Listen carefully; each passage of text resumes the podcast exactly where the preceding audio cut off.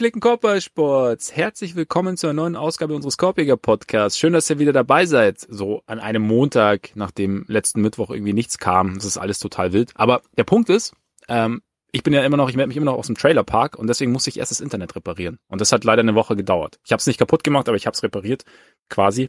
Und ähm, jetzt funktioniert's. Und äh, kleiner Disclaimer noch, sollte ich kurz irgendwie, weiß ich nicht, auf einmal weg sein, dann bin ich der Hitze zum Opfer gefallen. Hier ist nämlich ziemlich heiß, wo wir gerade stehen.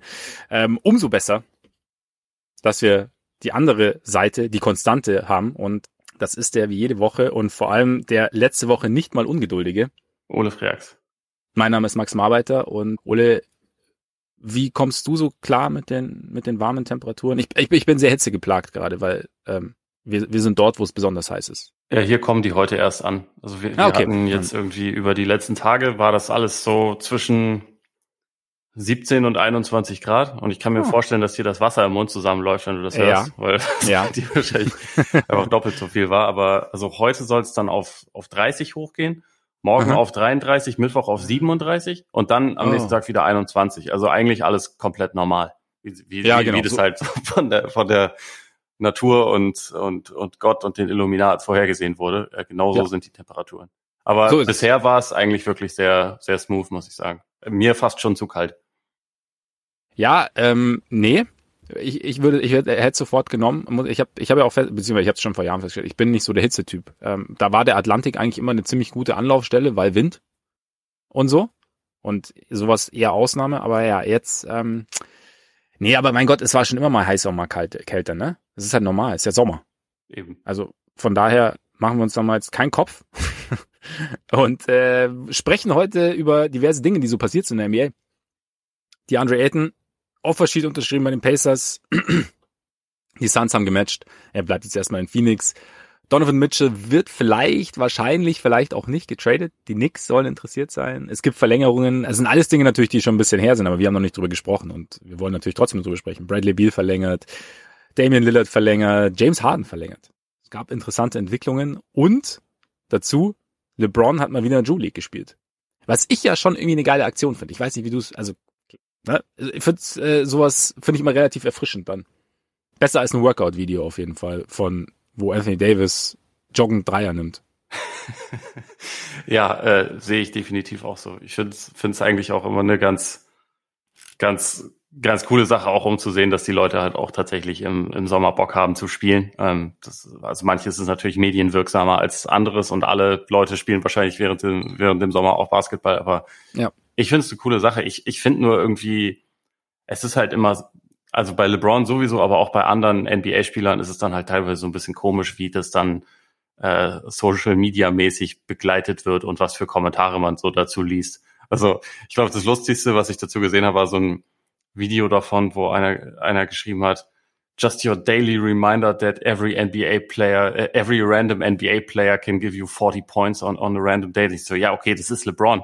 Also, äh, das ist jetzt hier kein random NBA player. Ja, wer ist washed? Es, es ist schon weißt du? sehr dämlich. Als washed King? Ja. Gleich, ist er vielleicht nur noch ein Average. Äh, absolut. und gleichzeitig so diese Darstellung, dass in der Drew League irgendwie nur Handwerker rumlaufen und da kommt dann mal ein NBA-Spieler und macht die alle platt. Das stimmt ja auch nicht. Ne? Also das ist ja. ja, das ist ja auch vollkommen übertrieben. Da sind ja wirklich gute Leute dabei und was finde ich bei dieser ganzen, auch bei dem, bei dem Hype so um seinen Auftritt da so ein bisschen vergessen wurde.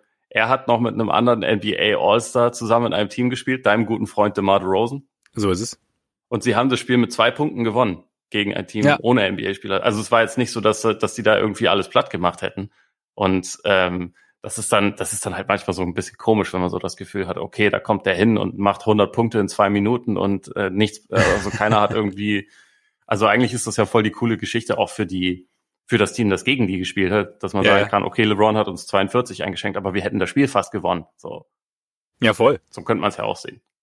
Könnte man, aber ja, es stimmt, äh, der, aber reden wir oft drüber. Ich meine, der, der, der Kontext kommt irgendwie erst an dritter oder vierter Stelle. Also ja. im Endeffekt, ähm, ja, nee, aber man hat ja auch so, so gab ja so Kommentare irgendwie von einem Spieler, ich glaube, ich glaube, ihr habt sogar bei Spox habt ihr das, glaube ich, aufgeschrieben gehabt, ähm, der gesagt, es war immer sein, einer seiner Lebensträume, also Profi in Übersee irgendwo, also auf, von USA aus gesehen, nicht von ihm. Mhm. Ähm, war immer sein Lebenstraum gegen LeBron zu spielen, hat sich jetzt halt irgendwie erfüllt. Und sowas, sowas ist halt eigentlich fast Also ist ja eine ähnlich coole Geschichte. Oder das ist, macht ja die Geschichte eigentlich irgendwie so, dass halt Ja, irgendwie einer, einer der besten Spieler ever irgendwie dahin kommt und halt mit Pros, Semi-Pros, Amateuren irgendwie spielt. Also ist ja eine Pro-Am-Liga, die, die Drew League. Und ähm, ja, halt irgendwie Bock hat, wie du auch sagst, halt Bock hat, Basketball zu spielen. Weil das ist ja irgendwie, glaube ich, schon, also gerade so, bei Durant haben wir es in letzter Zeit öfter mal gesagt, also bei vielen ist es halt auch einfach, dass es ihnen halt einfach, ihr Job macht ihnen halt einfach, glaube ich, auch wahnsinnig Spaß, mal von dieser ganzen Business-Seite, über die wir die letzten Wochen gesprochen haben, abgesehen, die natürlich auch essentiell ist, verständlicherweise, aber im Endeffekt, es ist halt, die berühmte Liebe zum Spiel ist halt doch noch da und das ist halt, das, das taugt mir immer persönlich irgendwie zu sehen. Ja. Ja, und gerade wenn du so washed bist und weißt, dass du in der NBA nichts mehr reißen wirst, dann, Ja. dann gehst du halt mal dahin. Irgendwo musst du ja dein gutes Gefühl abholen, ne? Ja. Also von der vielleicht, ich meine, vielleicht wollte er auch nur mal testen, wie es halt ist, mit dem Mar zu spielen, der ja, ähm, weißt du, falls, falls es mit dem Kyrie Trade nicht klappt, dass halt LeBron dann irgendwie für, ich meine, er ist washed, von daher vielleicht irgendwie, weiß ich nicht, für Vooch und, Ja, und den Portland Pick oder so. ja man, Ähm. man hätte es ja durchaus haben können letzte Saison, ne? Hätte man. Hätte man. Aber man, man wählte andere Wege in Los Angeles und entschied sich für Russell Westbrook, der sich von seinem langjährigen Agenten getrennt hat. Heißt das was? Kann das überhaupt was heißen? Kann das so viel heißen? Naja, also die Situation verändert sich halt nicht wirklich, ne? So, Eben. Der, der Thad Fouché oder Foucher, ich weiß nicht genau, wie man ihn ausspricht, aber äh, der hat ja auch ein sehr langes Statement dazu dann, dann rausgegeben und irgendwie Mhm. erklärt. Oder Focker, heißt. Entschuldigung. Bitte? Oder Focker. Fokker, ja, ja, okay. Ja, ja, das, das kann natürlich ben auch Stiller sein. und so. Ja. Ja. Ähm, Entschuldigung. Alles gut. Ähm, es kann, ja, also er, er hat ja irgendwie darin gesagt, dass die beiden unterschiedliche Vorstellungen haben, dass er findet, Westbrook sollte seinen Vertrag bei den Lakers erfüllen und das, äh, also, dass das aber andere Leute anders sehen. Das kann ja nur heißen, dass Westbrook halt gerne weg will. Ähm, das kann er jetzt wollen. Also von mir aus kriegt er jetzt auch einen Agenten, der das dann genauso sieht wie er. Ähm, wer weiß. Aber die Situation ändert sich ja dadurch nicht. Also der Markt für Ja. Westbrook ist ja deswegen dann kein anderer, sondern es ist halt immer noch äh, extrem kompliziert. Und ich meine, es gibt zwar, also nach dem, nachdem Aiton zu Indiana ja nicht geklappt hat, äh, gibt's jetzt zwei Teams, die im Prinzip relativ easy den Platz hätten, um ihn aufzunehmen, also die Spurs und die Pacers halt. Aber äh, da muss, müssen die Lakers dann halt auch wieder was drauflegen. Ist halt die Frage, wollen die Lakers das wollen die Lakers das machen, wenn sie Schwierigkeiten haben, das anderweitig zu ersetzen? Brauchen sie halt diesen Chip, um womöglich irgendwann Kyrie zu bekommen oder sitzt man es irgendwie aus? Das ist halt, also die Situation ist nicht leichter geworden. Da, und deswegen glaube ich auch nicht, dass diese, ähm, diese Trennung vom langjährigen Agenten dann eine ganz große Rolle spielt. Oder, oder wie siehst du das? Ja, also ich glaube, deswegen war auch meine Frage, das, darauf zieht irgendwie auch meine Frage ab, weil ich eben auch denke, dass die Situation eigentlich, also das Problem ist ja nicht der Agent, der irgendwie, oder beziehungsweise sagen wir mal so, das Hauptproblem ist ja im Endeffekt, dass du, dass er einen riesen Vertrag hat, keine gute Saison hinter sich hat ähm, und tendenziell in den letzten Jahren schon ja so ein paar Fragezeichen hinter ihm standen, vielleicht auch zu viele, keine Ahnung, aber mal grundsätzlich. Und das halt einfach nicht wahnsinnig viele Teams bereit sind, diesen Vertrag aufzunehmen, ohne dass halt irgendwie großer Gegenwert mitkommt noch oder halt irgendwie eine Kompensation mitkommt. Und da haben die Lakers halt selber nicht so viel, beziehungsweise, wie du auch sagst, brauchen entweder halt Westbrook selber wegen des Geldes oder halt ihre, ihre anderen Assets in Form von Picks, ähm, vielleicht auch junge Spieler noch dazu, um jemanden wie Kyrie zu holen oder sowas. Von daher ist es halt, ja, ist es nicht leichter. Und wie du sagst, wenn jetzt die Spurs oder die Pacers ihn aufnehmen, dann wollen sie wahrscheinlich Picks haben. Und dass die Lakers das machen, einfach nur um ihn loszuwerden, in Anführungszeichen, da ist vielleicht dann auch noch mehr mit involviert. Also andere Spieler, vielleicht auch mehrere Teams oder sowas. Von daher wahrscheinlich einen Einzeltrade. Ja, kann ich mir schwer vorstellen, dass es gibt einfach nur, dass Westbrook geht, in Anführungszeichen. Aber trotzdem, ja. Ähm, Ganz kurze, glaub, diese- ganz kurze Frage dazu Ja. noch. Äh, Also gesetzt den Fall, er landet jetzt irgendwie in San Antonio oder so und dort gibt's dann Buyout, also weil ich gehe, würde mal davon ausgehen, dass das dann passiert. Und gesetzt den Fall, Westbrook kann dann irgendwo zum Minimum unterschreiben, weil er sowieso seine Kohle bekommt und ist ja egal. Welches Team würdest du, also bei welchem Team würdest du sagen, theoretisch macht das Sinn? Dieses Team sollte, sollte Westbrook zum Minimum dann, dann reinholen. Oder gibt's da, gibt's da keins aus deiner Sicht? hm, warte mal. ist ein bisschen gemein, ne? Ich habe ich hab die Frage auch zugegebenermaßen äh, geklaut von, von Hassan bei Twitter und habe okay. mir deswegen letzte Woche schon mal kurz irgendwie ein paar Gedanken dazu gemacht und fand es aber auch ja. relativ kompliziert. Deswegen äh, kann ich das, kann ich das Zögern bei dir nachvollziehen.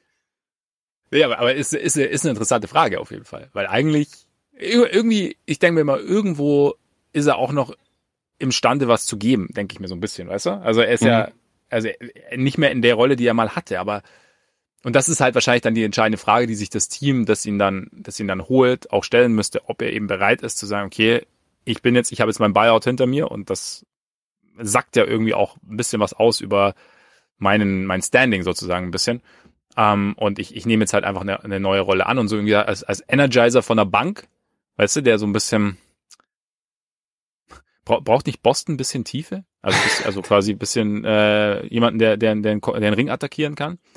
Nee, sie haben jetzt Brockton. Der ah ja, stimmt, sie haben jetzt Brockton. Nee, also Boston braucht meiner Meinung nach eigentlich nur noch einen, einen Big Man oder vielleicht sogar zwei, weil äh, da ist das Team schon relativ dünn besetzt, aber so im, im mhm. Backcourt, es kommen ja mit White und Brockton zwei echt ziemlich gute Spieler von der Bank ja, nach und nee, Westbrook müsste ja. sich hinter denen einordnen, tatsächlich. Ja. ja. Meine, ähm. meine weirde Idee waren die Warriors tatsächlich. Also ja, einerseits, die, die weil die die gedacht, Kultur ja, haben. Ja, ne? ja, und, ja, genau. Und andererseits, weil ich mir halt vorstellen könnte, okay, Westbrook, auch wenn er natürlich nicht mehr so krank athletisch ist, wie er mal war, ist er immer noch, also ja, sehr athletisch und explosiv ähm, für, für seine Position und so. Ähm, wenn man jetzt sagen würde, okay, der hat, der hat so die, die Shooting Gravity von, von Steph und, ähm, und Clay um sich herum, kann also mehr am Korb attackieren, kann quasi mehr das machen, was, was Gary Payton letzte Saison gemacht hat und ist dazu halt noch ein guter Passer, so in vier gegen drei Situationen, die halt die Warriors ständig haben. Aber also das, das war deswegen so meine Idee und ja. gleichzeitig, da müsste er ja trotzdem auch eine ganz andere Rolle akzeptieren als das, was er bisher gemacht hat. Also er war ja noch nie ein Off-Ball-Cutter und das müsste er ja. halt sein, damit das funktioniert. Ähm, und die Warriors sind aber so ein Team, wo ich denken würde, okay, die haben vielleicht die die ähm, nötige Struktur und Hierarchie, um ihm das zu vermitteln. Aber wenn ich jetzt so drüber, also wenn ich jetzt Bob Myers wäre, dann würde ich wahrscheinlich sagen, okay, so viel können wir dadurch wahrscheinlich nicht gewinnen, das Risiko gehe ich nicht ein und ich glaube auch nicht wirklich dran, dass, dass äh, Westbrook sich halt so umstellen würde.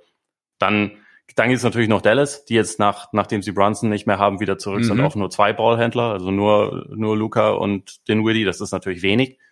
Aber da brauchst du dann irgendwie schon wieder so ein bisschen, ein bisschen viel Westbrook. Wenn du weißt, ja, was ich meine. Genau. Und, ja, ja, und, und das ist halt dann auch die Frage, ob das so viel Sinn macht. Aber also momentan finde ich, finde ich Dallas fast am, dann fast am naheliegendsten, einfach weil diese Ballhandling-Probleme schon, schon eklatant sind. Ja, also, willst du ihn natürlich, also äh, wenn, wenn Luca auf dem Court ist, dann willst du natürlich eigentlich nicht, dass Westbrook dann die Entscheidung trifft. Weil und ne, genau, und das, die, das Problem hat man halt immer wieder. Ne? Ja. Also und da, ja, ich, da ist genau, da ist die Frage, wie du sagst, wenn es zu viel in Anführungszeichen Westbrook wird, dass dann, dass du brauchst im Endeffekt, da, dass dann auch, dass es dann halt schnell kippen kann. Also gerade, wie gesagt, du wirst halt, du wirst ja, dass Luca, Luca die, den, den Laden schmeißt und so. Ja, Golden State hatte ich mir auch gedacht eben. Also gerade, weil er dann eben so ein bisschen als Stilmittel eingesetzt werden könnte. Oder ja, da ist er mit dem Aufbau-Cutting, ich meine, Peyton hat es echt ziemlich gut gemacht. Peyton war halt auch die Defense dazu, ne? Du hast halt ja. dann auch wieder, also ja, es ist schwierig. Aber ich bin, oder halt wieder Vereinigung mit James Harden, ne? Ja, das, das wird sicherlich klappen. Weil das ja auch gut funktioniert hat damals. aber ich bin, ich bin sehr gespannt, was ich, was ich an der ganzen Story noch schon interessant finde, auch dass der Agent jetzt, also so dieses mal so, mal so, so einen kleinen Einblick ins Innenleben, Diskussion, Spieler, Agent, also zu sagen, dass ein Agent schon eine klare Idee hat und auch, also klar, es gibt das nach außen, hm, aber so, okay, eigentlich im Endeffekt und, und den Gedankengang dahinter, also er hat ja gesagt, weil sein, eben, sein Wert würde ja, würde ja quasi weiter sinken, wenn er jetzt getradet würde und so und ähm, sich da jetzt halt mit der Situation in LA anfreunden und das Beste aus der Situation machen, dass das für, dass er glaubt, dass es für ihn wertvoller ist und dass da halt diese, diese Reibereien, die ja auch zwischen Agenten und Spieler irgendwie ähm, zwangsweise, gerade wenn man so viele Jahre zusammenarbeitet, irgendwie entstehen. Und das finde ich, fand ich mal ganz interessant, da mal so ein Mini-Einblick zu bekommen, einfach mal so, was da wirklich passiert ist und dass es dann jetzt im Endeffekt auch irgendwie dann zur, zur Trennung geführt hat. Ja. Ja, ich, ich, ich finde vor allem auch interessant daran, also dass offensichtlich nicht nur alle Leute, die das so von außen konsumieren, sondern auch bei Westbrook selbst so diese, diese Sachen, die Darvin Ham gesagt hat, als er, als er vorgestellt wurde als Coach, so von wegen, dass er schon irgendwie eine Rolle für Westbrook sieht und dass er, dass er eine Idee hat, wie das irgendwie gut funktionieren kann und so, dass Westbrook selbst das nicht so richtig zu glauben scheint. Ähm, mhm. Finde ich halt auch irgendwie ganz, ganz interessant. Also mal ja. gucken, wie sich das entwickelt. Ähm, weil, also ich, es war eh schon klar, dass Darvin Ham keinen leichten Job haben würde bei den, bei den Lakers, aber also je nachdem, wie sich diese Dynamik los, äh, löst, könnte das natürlich auch einfach ein Thema sein, was sie dann noch eine Weile eine Weile irgendwie begleitet. Also jetzt ganz unabhängig davon, ob man findet, dass es generell überhaupt eine gute Lösung gibt für Westbrook neben LeBron. Also ob das überhaupt sportlich so richtig geil funktionieren kann. Ich habe da meine Zweifel, aber äh, wie, wie gesagt, vielleicht hat er ja wirklich eine gute Idee, aber ja. vielleicht kommt es auch gar nicht groß dazu, dass man, dass man halt irgendwie versuchen kann, die, die so richtig umzusetzen. Es braucht halt immer diesen Buy-in von den Spielern, über den man immer spricht. Ja, sonst kommt es zum Buyout, ne? Quasi. Nee, aber nee, stimmt. Also da, da, ich finde es ja schon, also irgendwie, ich fände es ja irgendwie schade, wenn es irgendwie nicht dazu käme, dass es, oder ich meine, es gibt ja auch Beispiele in der Vergangenheit, dass Spieler sich eben nicht, nicht in diese, oder den Übergang in die zweite, dritte Phase ihrer Karriere nicht so richtig hinbekommen haben, einfach weil sie sich nicht, nicht richtig ändern wollten oder konnten. Ich meine, das ist ja teilweise auch ein Ding. Ähm, du hast ja quasi über Jahre ein Skillset irgendwie gepflegt und dann soll was Neues kommen. Manche können das, manche tun sich damit schwerer, aber ähm, irgendwie, ich fände schon, ich fände schon interessant, jetzt mal zu sehen, was, was Darwin Ham für eine Idee hat. Und mal gucken, wie sich auch die Kyrie-Sache dann irgendwie, wie es ausgeht. Ich meine, ich denke mir auch mal, wenn ich höre, okay, die Lakers bieten Westbrook, ist mein Gedanke auch sehr gut, okay, ich meine, Kyrie, das ist zwar blöd für die, für die Nets, aber irgendwie Westbrook ist halt auch nicht das Ding, was es jetzt irgendwie fest, fett macht für mich. Also, das, ja, na, Nee, nee, es ja. könnte da nur darum gehen, dass man halt, also es könnte nur um das andere Asset oder die anderen Assets gehen, ja. die man da genau, bekommt. Also genau. der Spieler Westbrook macht für die Netze überhaupt keinen Sinn. Ja, ja. Also gerade auch neben, neben Simmons, wenn man sich das dann gibt's ja. Oh Gott, ja. Wurde, wurde auf Social Media auch ähm, schön breit getreten, was Bricks und so angeht. Ähm, ja, aber lass mal, lass mal handfesteres besprechen, oder? Ja. DeAndre Ayton, auch lang spekuliert worden, ob es da eventuell einen Sign-and-Trade geben könnte, in welche Richtung auch immer, in Durant-Trade verwickelt beziehungsweise mit einbezogen werden könnte.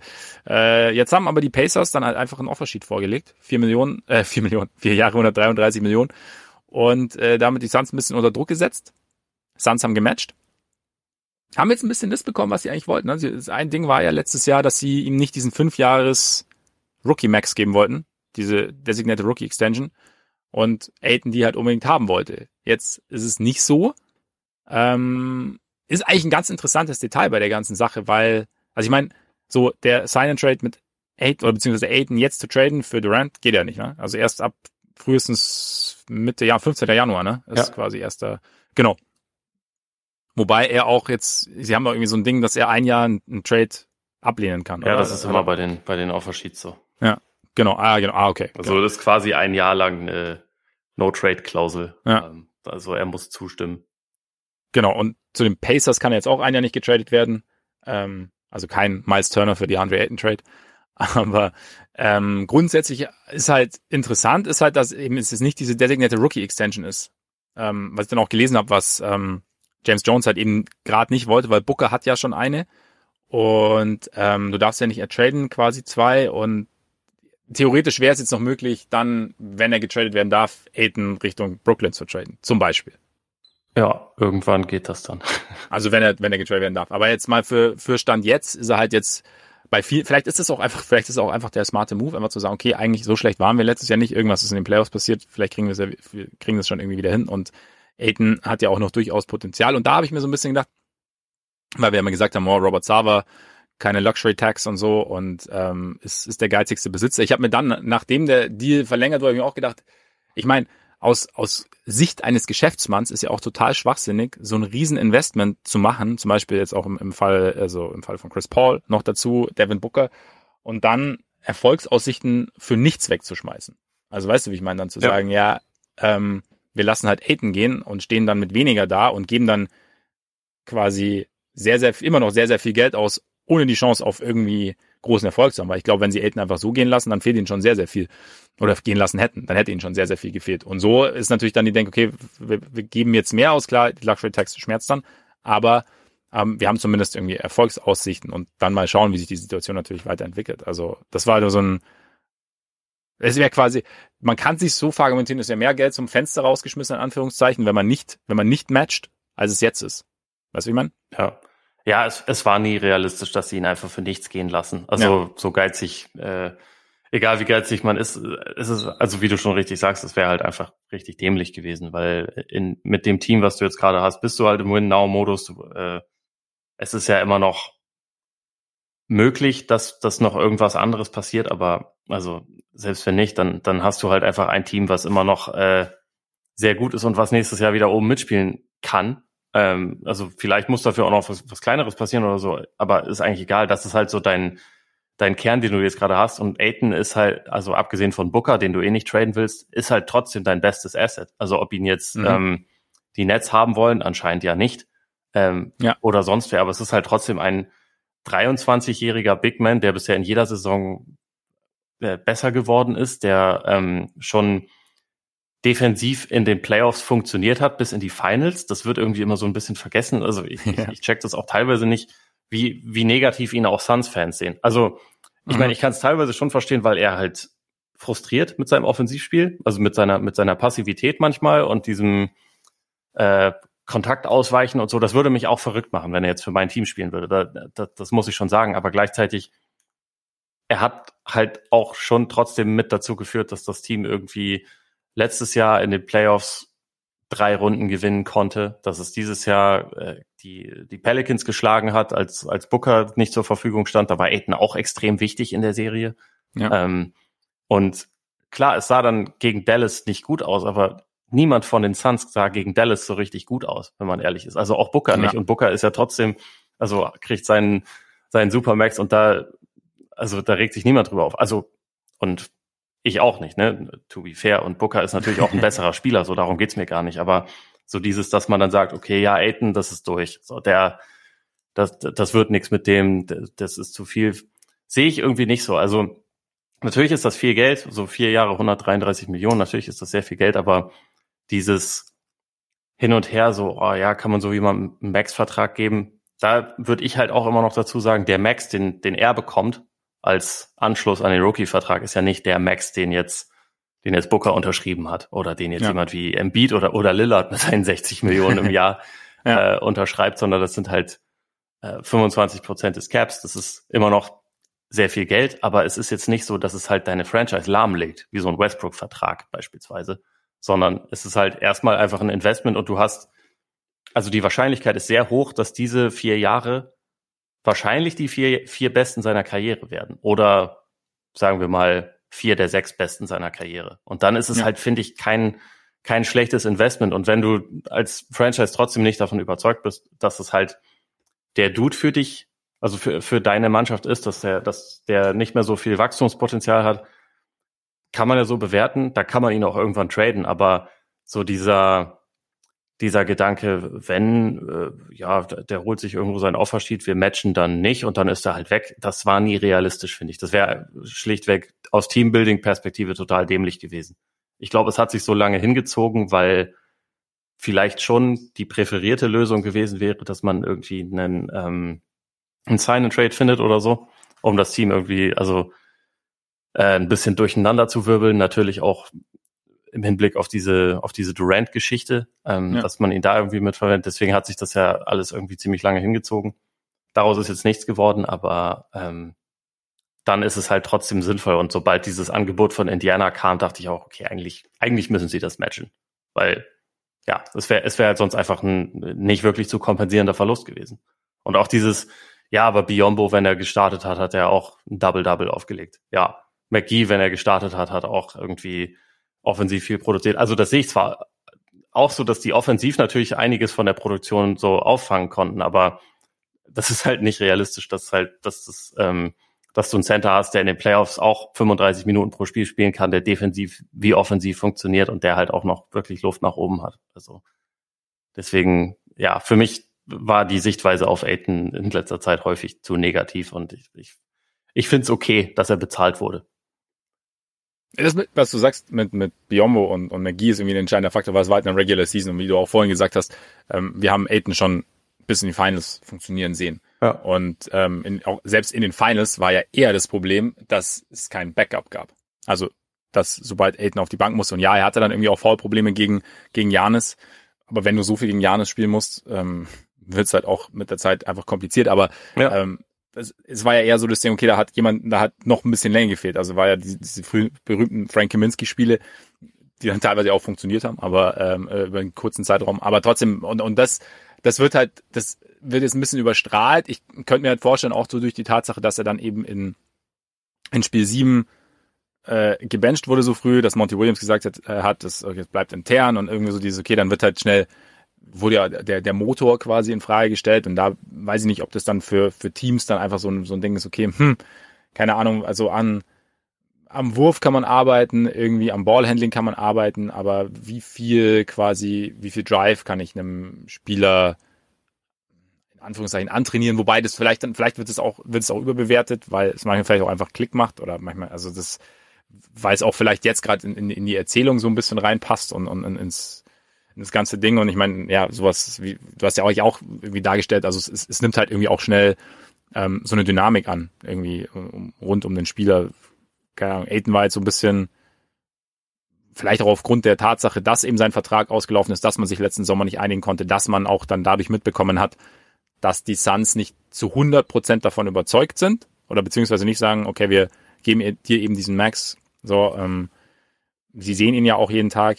Ich denke mir aber halt schon, dass, ich meine, wie du sagst, Aiden hat sich jedes Jahr verbessert und, und, und, und gerade so, wenn du, wenn du einen relativ mobilen Big hast, der halt defensiv in den Playoffs viel spielbar ist, ist er ein guter Anfang. Der, Offen der eigentlich auch, ich meine, er kam ja als Offensivspieler in die Liga. Also da denke ich mir irgendwie, dass da doch irgendwie noch was schlummern müsste. So ein bisschen. Wenn, Ja. wenn er die Passivität so ein bisschen ablegt, da, keine Ahnung, vielleicht sind da große Fragezeichen, aber wenn er die ein bisschen ablegt, wenn er, Er ist ja auch jetzt schon ein effizienter Scorer und nicht Ja. so weit entfernt von, von 20 im Schnitt. Und das, obwohl er eine total limitierte Rolle offensiv hat. Ja. Also ich glaube auch, dass da mehr drin schlummert. Ich habe auch tatsächlich ganz kurz, als die Pacers das Angebot gemacht haben und er das unterschrieben hat, dachte ich auch so, hm, Halliburton, Aiton finde ich ja irgendwie auch ziemlich spannend. Also würde ich auch Ja. gerne sehen. Und Ja. also natürlich ist, ist, ist Chris Paul Pick and Roll Gott und sowieso äh, also die setzen ihn ja schon gut und effektiv ein. So, also da, da kann man ja überhaupt nichts gegen sagen. Seine Rolle in, in dieser Suns Offense macht ja absolut Sinn. Aber ich kann mir auch vorstellen, dass der halt noch mehr draufpacken wird. Also noch mehr an Skills, dass er halt noch mehr ansitzt. Man sieht ja den Wurf teilweise schon.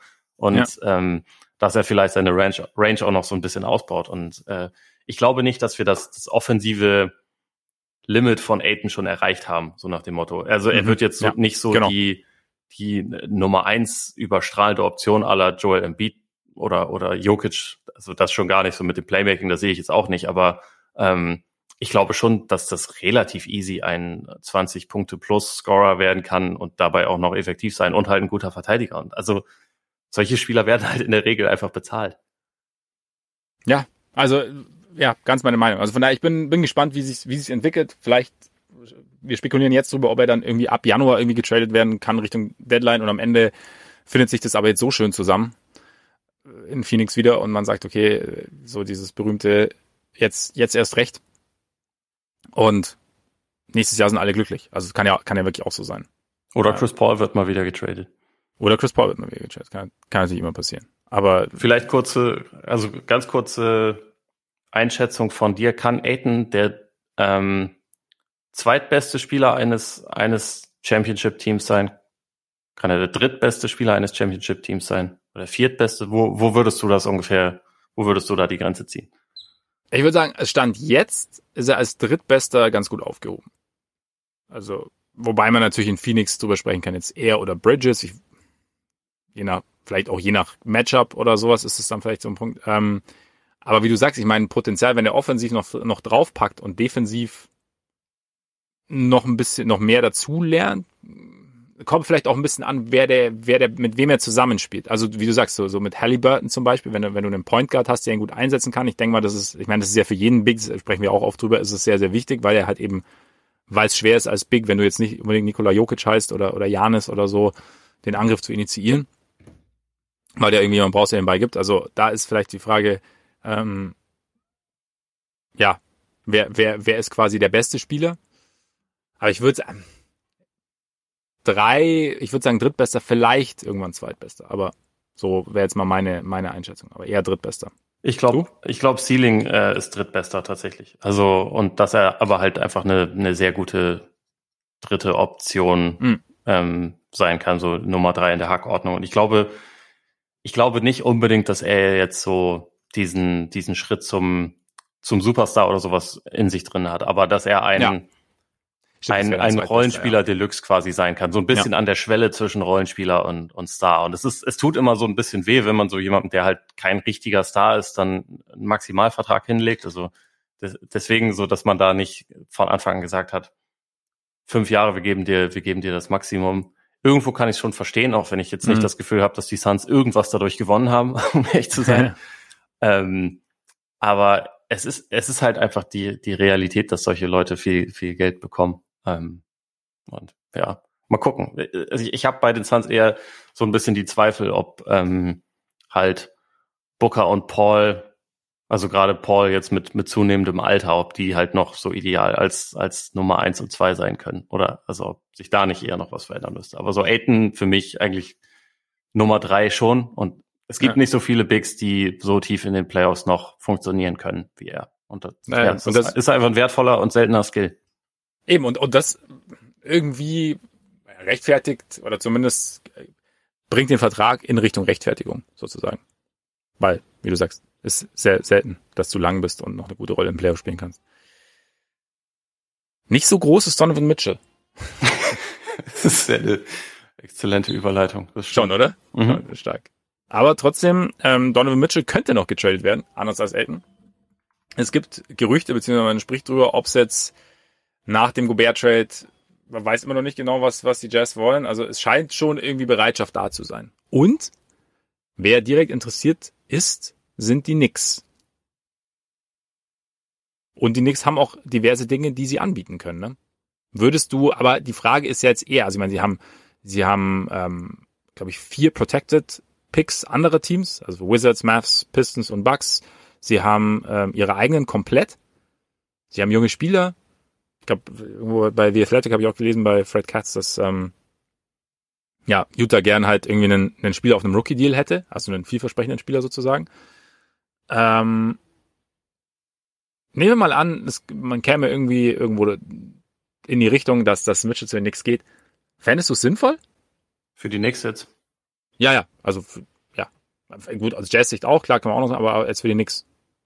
Äh, also grundsätzlich schon. Ähm, es ist halt so ein bisschen die Frage, wenn du jetzt, wenn deine Frage ist, werden die Knicks dann oder haben sie dann das Fundament, um in den nächsten drei Jahren Meister zu werden? Nö. Aber das Fundament, um mal wieder eine Playoff-Serie zu gewinnen, was sie jetzt in diesem Jahrtausend auch noch nicht so oft hinbekommen haben, tatsächlich. Und irgendwie, ja, einen richtigen, einen richtigen Star auch mit so einer gewissen Strahlkraft zu haben, was sie seit Carmelo Anthony nicht mehr hatten, dann ja, irgendwie macht irgendwie macht's finde ich schon Sinn. Es ist halt immer so ein bisschen die Frage, was man was man abgibt und was das unmittelbare Ziel ist. Ähm, oder also oder hast du da eine völlig andere Einschätzung? Ich, ich frage deshalb, also ich meine, also was du sagst, ich, ich sehe es irgendwie ähnlich einerseits, weil du ja ähm, ja, also diese Strahlkraft, wenn die nichts irgendwie irgendwie brauchen die es ja irgendwie auch. Aber ich habe äh, einen Artikel von Zach Lowe gelesen, diesen ganzen diesen ganzen Trades und da war halt irgendwie so ein so ein Punkt, den ich irgendwie ganz interessant fand, dass er sagte hat, also zum Beispiel jetzt die Wolves, die jetzt Gobert geholt haben, die hatten ja mit, also quasi mit Edwards in the Making und mit Cat, also eigentlich auch eigentlich schon zwei Stars und haben jetzt halt den dritten dazu geholt. Ähm, die ganzen anderen großen Deals war einfach, also es war schon, oder wenn du auch sagst, zum Beispiel jetzt DeJounte Murray, also nicht direkt vergleichen, da, da ist halt schon jemand da sozusagen. Also immer mhm. wenn so ein großer Trade gemacht wurde, war schon jemand da. Die Knicks würden jetzt, und das war so ein bisschen, bisschen die Richtung, in die äh, Zach Lowe dann ging, die Knicks würden ja sozusagen ähm, viel, also viel ihre Assets in Form von Picks abgeben, würden junge Spieler abgeben, um den ersten richtigen Star zu holen. Keine Ahnung, was ist, noch aus RJ Ist das Julius Randall und Jalen Brunson Slander von dir? Äh, durch die Blume. Nein, aber ich meine, keine Ahnung, würdest du, würdest du, mal abgesehen davon, jetzt über den, über den Fit mit Jalen Brunson können wir gleich auch noch sprechen mit, mit, mhm. mit Mitchell. Ähm, aber also sie sind jetzt keine, sind sehr, sehr, sehr, sehr gute Spieler, beides aber sind sie, sie sind jetzt eben auch nicht, du hast ja auch gesagt, für, für spielen sie dann in drei Jahren im Championship. Ich bin sowieso immer der Meinung, okay, ich weiß nicht, was in drei Jahren passiert. beziehungsweise er kann dann, es gibt halt Zwischenschritte, die, die wir, die wir so gar nicht, gar nicht antizipieren können. Also niemand hat zum Beispiel damit gerechnet, dass, dass Kevin Durant jetzt wirklich einen Trade fordert diesen Sommer. Also es passieren halt immer Dinge, die du, die du einfach nicht vorhersehen kannst. Von daher finde ich sowieso schwierig. Aber und ich finde dann auch okay zu sagen, okay, wir wollen uns jetzt einfach mal verbessern. Wir wollen jetzt einfach mal einen nächsten Schritt gehen und dann mal, na, also, aber der Punkt ist eben, dass sie um diesen nächsten Schritt gehen zu müssen, dass sie halt dann schon sehr, sehr viel opfern müssen. Und dann ist halt die Frage, ob es halt ja, ob das halt, ob es halt sinnvoll ist. Also ich habe für mich noch gar nicht so die große Antwort drauf gefunden. Das ist halt die, ich meine, das Ding ist halt, dass die Jazz ja sehr, sehr viel für Gobert bekommen haben. Sie wollen wahrscheinlich auch sehr, sehr viel, also vor allem, weil da ja Kollege, Kollege Ainge sitzt, sie wollen auch sehr, sehr viel für Mitchell haben. Und dann ist die Frage, wenn du überbezahlst, inwieweit bindest du dir halt die Hände für die Zukunft dann? Oder halt, oder was heißt für die Zukunft, sondern eher darum, die Hände, wenn es darum geht zu sagen, okay, wir, wir stellen diesem einen Star noch einen zweiten vielleicht an die Hand. Wobei das, oft ist es ja auch so. Mr. Fuck them Picks. Ja, manchmal muss man ja auch ein bisschen, ne? Verstehe. Also ich meine, grundsätzlich habe ich die Gedanken auch. Und also wenn, wenn ja. ich jetzt, äh, wenn ich ein Team zusammenbauen würde, dann wäre ich, glaube ich, immer erstmal auf der vorsichtigen Seite. Und wenn ich dann, wenn ich dann quasi so ein, so ein Cash-In-Trade machen würde, dann müsste das schon für jemanden sein, wo ich davon überzeugt bin, der kann der kann der beste Spieler von einem Championship-Team sein. Da bin ich bei Donovan Mitchell nicht von überzeugt, äh, hm. muss ich ganz ehrlich sagen. Und trotzdem, er ist halt auch erst, also er geht jetzt in seine ähm, Age 26 Season. Ich glaube, er wird irgendwie im, im September, wenn ich es richtig, richtig im Kopf habe, wird er 26. Also er ist noch, er ist noch jung, er hat definitiv noch Lust nach oben, äh, Luft nach oben. Er hat in den Playoffs teilweise schon richtig krank abgeliefert, wenn auch jetzt in, in den äh, letzten nicht, aber das ist ja ein sehr guter Spieler. Ich glaube halt, dass er als relativ kleiner Guard, der ähm, jetzt nicht unbedingt ein natürlicher guter Playmaker ist, dass er halt so ein, ein gewisses, also dass er jetzt nicht so diese diese 1A Superstar ähm, Luft nach oben hat, also diese, wo die halt normalerweise eigentlich nur die äh, die Wingplayer erfüllen. Er ist auch als Scorer nicht so effizient wie jetzt manch anderer kleiner Guard und so und deswegen ähm, das wäre jetzt nicht so der Typ, wo ich denken würde, da da kann man alles für opfern. Aber es ist natürlich auch so ein bisschen die Frage, was, was opfern die Knicks denn wirklich? Also, weil ich habe jetzt auch schon diverse so ähm, Vorschläge quasi gesehen, also bei ESPN zum Beispiel ein, da ist jetzt ein RJ Barrett zum Beispiel nicht dabei, sondern mhm. ähm, also da steht für Mitchell und Rudy Gay, Evan Fournier, Cam Reddish, Obi Toppin, Miles McBride und dann halt drei eigene Picks plus äh, der Top 10 geschützte Mavs Pick 2023 und der Top 14 geschützte Wizards Pick äh, auch 13 äh, 2023. und also das ist natürlich alles sau viel, aber abgesehen von Toppin und Fournier, den sie ja, also mit dem sie nicht zufrieden waren, sind, ist, ist das jetzt nicht unbedingt ein wichtiger Teil der Rotation, der da abgegeben ja. wird, weißt du? Und dadurch ja, hast du halt die Möglichkeit, schon einen, also einen wirklich legitimen All-Star zu, zu, bekommen. Und das ist was, was die Knicks Stand jetzt einfach noch nicht haben. Und es ist ein Spieler, der, also wo man sich zumindest einreden kann, wenn der jetzt für Tom Thibodeau spielt, dass der auch sein defensives Interesse zurückfindet, sozusagen. Also ich finde, ich finde, man kann sich das aus Next Perspektive schon relativ, äh, relativ gut ähm, verargumentieren, warum das Sinn macht. Auf jeden Fall, also wie gesagt, ich bin, ich bin auch zwiegespalten. Also ich kann noch nicht zu 100 Prozent, also ich, ich habe auch keinen, deswegen habe ich auch dich gefragt, ich habe keine abschließende Meinung dazu, weil ich eigentlich die, die, die Perspektive für die Knicks auch nicht uninteressant finde. Und weil dieses Ding ist, ich meine, sie haben, also einfach mal wieder einen, einen All-Star zu haben, der noch dazu, wie du sagst, ja nicht All-Star mit 32, 33, 34, sondern halt eigentlich so einer ist mit, mit, wie du sagst, noch Luft nach oben, ist, glaube ich, für die Knicks auch einfach, wäre für Knicks auch einfach wichtig. Ich, ähm, ja, wenn du halt drei, ja, es ist halt, es ist, es wäre schon Also ich meine, der Galaxy Brain Move ist danach natürlich dann Julius Randle und RJ Barrett für Kevin Durant zu traden. ja, dann. dann kann Mitchell nämlich eine gute Nummer zwei sein. Dann kann Mitchell eine ziemlich gute Nummer zwei sein. Das stimmt, das stimmt. Ähm, eben. Und man, es ist ja auch so das Ding, wenn du mal einen Star hast, dann kriegst du vielleicht auch leichter nochmal einen zweiten Star. Es gibt ja mittlerweile Wege und Möglichkeiten, da irgendwie, dass, dass es, dass es funktioniert. Also auch Wege und Möglichkeiten, die gerade, die gerade ich dann halt einfach oft nicht sehe, weißt du, weil, keine Ahnung, wie gesagt, das, da, ähm, da bist du halt als, als Executive hast, hast du ja noch ganz andere Kärtchen im Ärmel. Und ähm, nee, von daher, ich kann, ich, ich kann mir das auch gut vorstellen, dass, dass sie nix, dass sie nichts machen. Und wenn sie jetzt ein, zwei junge Spieler abgeben müssten dafür, plus halt diese, diese ähm, Protected First Rounder anderer Teams, die sie haben, drei eigene schmerzt natürlich schon so ein bisschen. ich bin halt, wo ich jetzt, was jetzt halt der nächste Schritt ist, aber sie haben jetzt Jalen Brunson geholt. Und du sagst, ich meine, Mitchell war ja am Anfang seiner Karriere, hat mir ja eigentlich so ein gewisses defensives Potenzial irgendwie schon angedichtet, also gerade auch aufgrund seiner Wingspan ähm, und, und, und seiner Athletik. Jetzt in, in, in Utah hat's halt gar nicht funktioniert. Und, und wir haben schon immer drüber gesprochen, wie gut Rudy Gobert wohl wäre, wenn er irgendwie fähige Wing Defender an seiner Seite hätte. Und da gehört halt Mitchell irgendwie schon auch mit, mit dazu. Ähm, und klar, äh, Thibodeau ist, gilt irgendwie als Defensivguru. Ich wäre schon, also ich, ich würde es hoffen, ich mag ich mag Donovan Mitchell ja auch, also mal abgesehen davon, also als Spieler und so und ähm, aber trotz gleichzeitig frage ich mich halt, okay, wenn in einem Backcourt aus aus Brunson und und, und Mitchell wird also Brunson ist ja das da ist ja nicht das Problem, also da, der ist halt einfach der kleinste meistens auf dem Feld oder häufig der kleinste auf dem Feld ja. und dadurch halt ähm, trotz Einsatz, den er ja zeigt, irgendwie äh, oft ein Mismatch. Ähm, wie gut, wie gut das dann funktioniert. Also wenn du dir das, ich meine, das ist dann quasi deine beiden großen Verpflichtungen aus dem Sommer sind dann zwei Spieler, die defensiv stand jetzt zumindest eher, eher, ähm, die eher schwerer machen. ist ein Problem.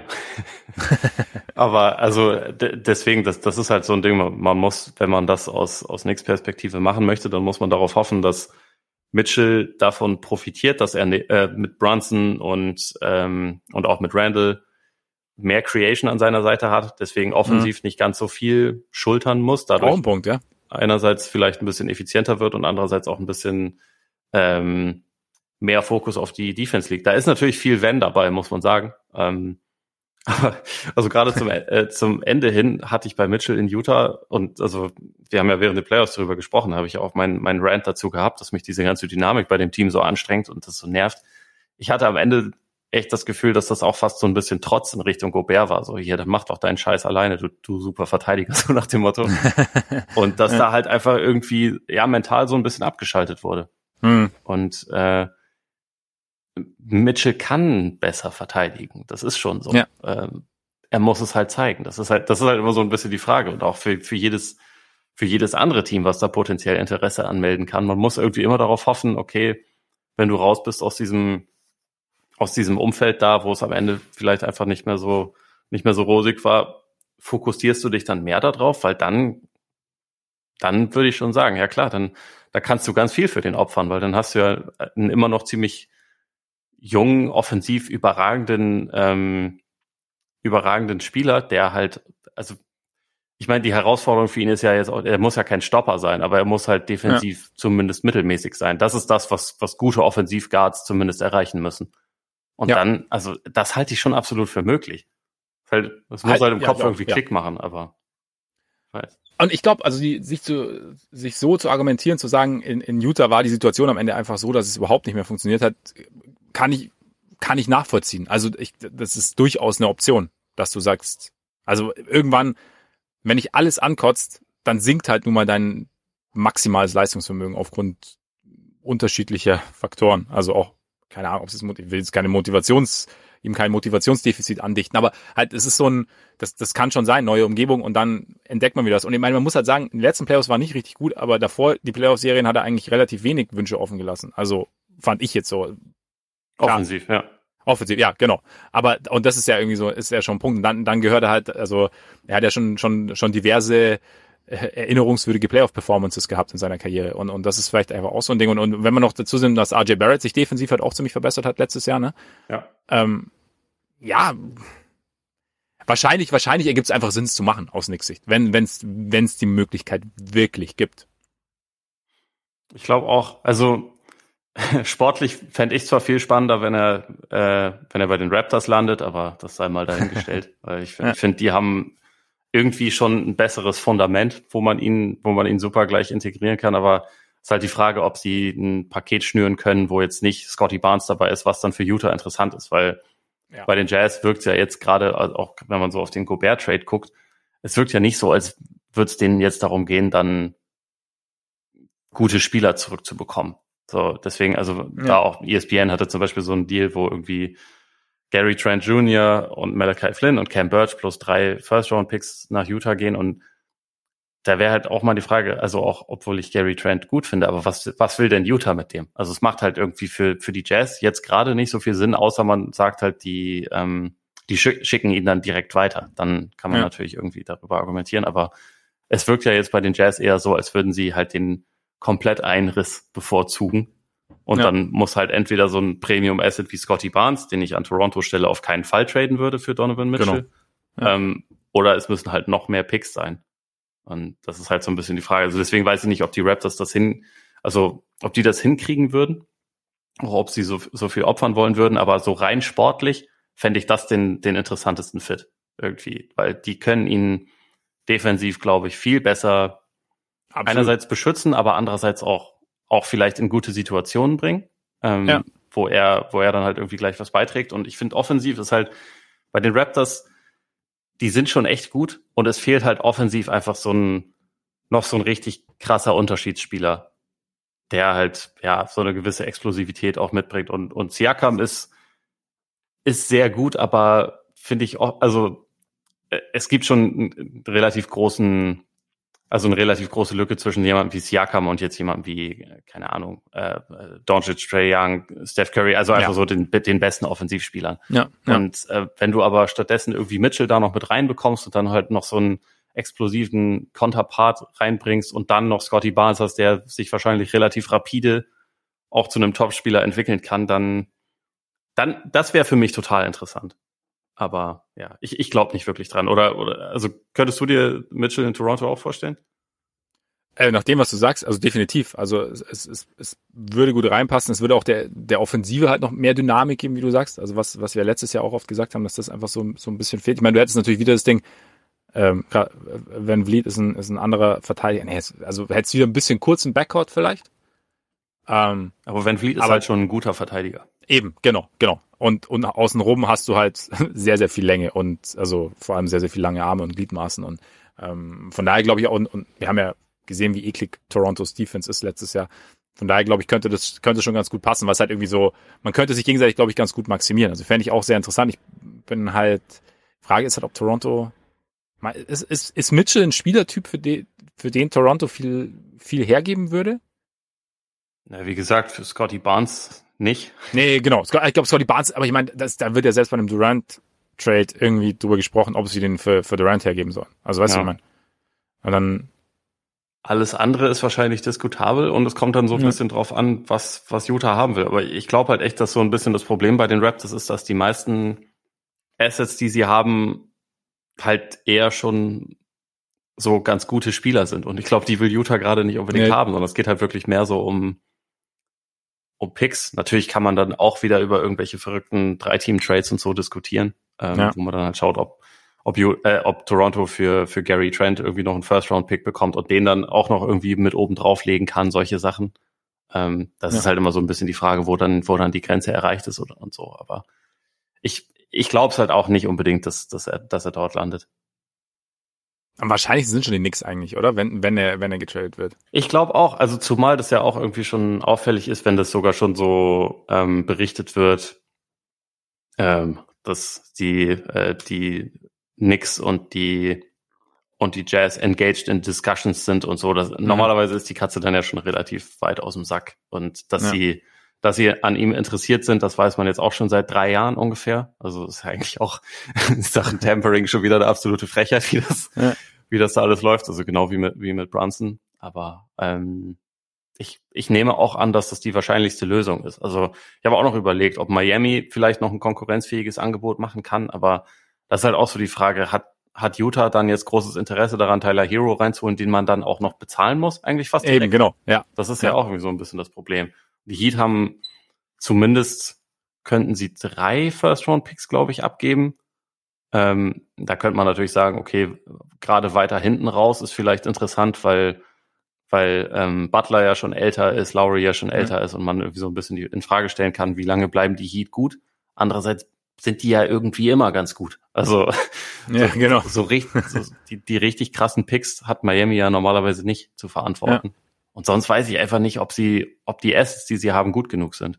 Nikola Jovic als, als Rookie ist sicherlich noch interessant. Aber sonst, Duncan Robinson hat momentan negativen Value und keinen positiven Value. So als, als, ähm, als Trade Asset mit seinem Vertrag. Gabe Vincent, okay, aber Gabe Vincent ist ja eigentlich auch schon zu gut und zu alt, als dass er jetzt irgendwie bei dem reinpassen würde, was, was die Jazz gerade vorhaben. Deswegen irgendwie ja. sehe ich da nicht so richtig eine Kombination, die gut passt.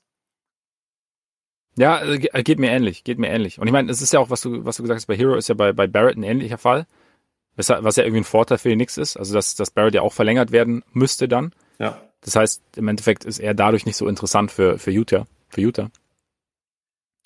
Wahrscheinlich, keine Ahnung. Vielleicht ist Danny Ainge auch riesen RJ Barrett-Fan, keine Ahnung. Aber so vom, von dem, was, was ich bis jetzt gelesen habe, eben, dass sie halt eigentlich einen auf einem, einem Rookie, die sie wollen, der jetzt nicht direkt ausläuft.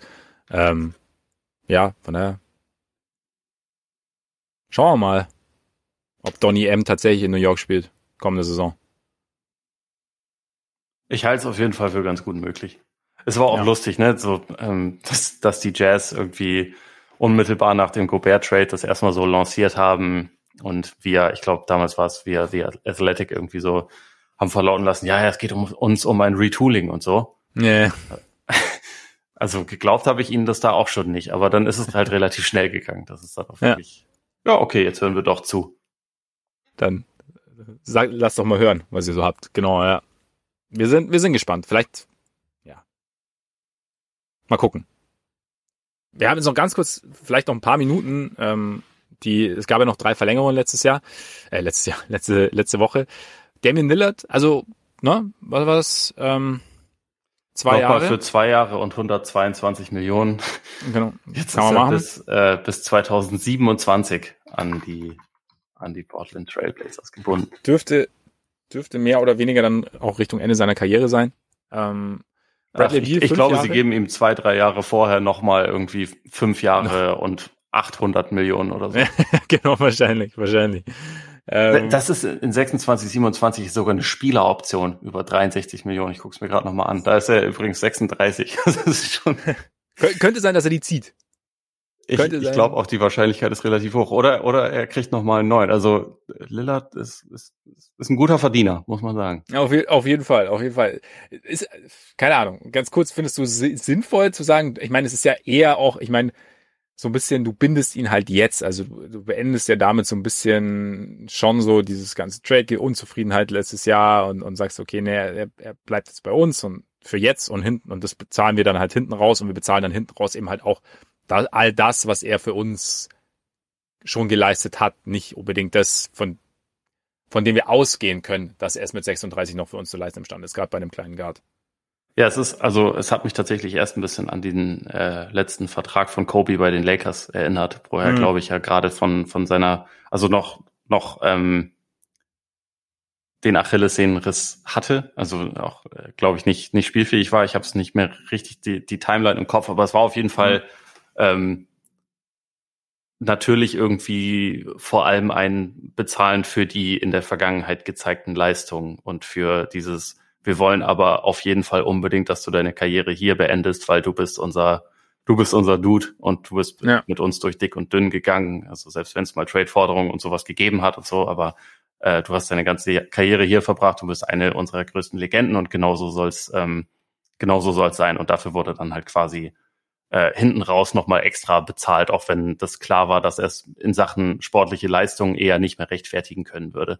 Jetzt sind wir hier natürlich in einer ein bisschen anderen Situation. Also einerseits ist Lillard jetzt 32, hat letzte Saison halt irgendwie verletzt nicht viel beitragen können und man kann aber darauf hoffen, dass er, dass er jetzt nochmal richtig aufdrehen wird, wenn er zurückkommt. Ja. Ähm, ich glaube, die, die äh, die Hoffnung ist einigermaßen, einigermaßen klar gegeben und andererseits hat er aber halt auch noch drei Jahre Vertrag.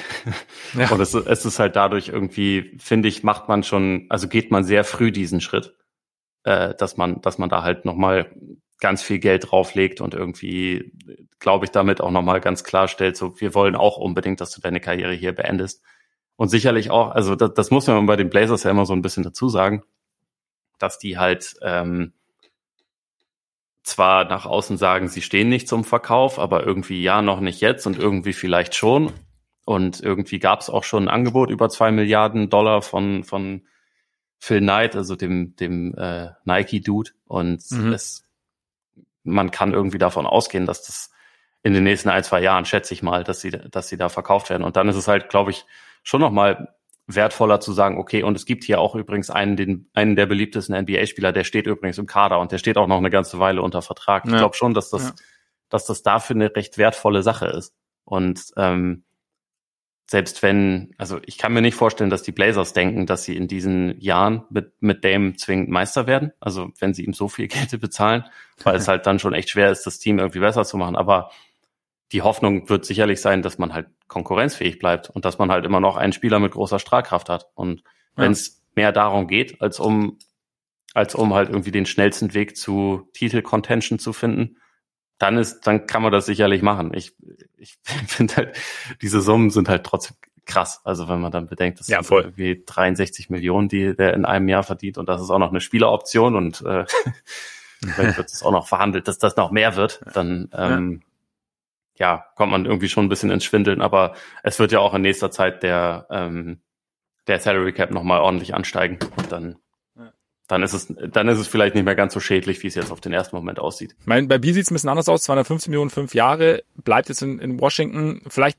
ganz kurz, ähm, wir können uns einfach erstmal sparen, über, über Deal, äh, Beer Deals zu sprechen, oder? Also Trade Deals.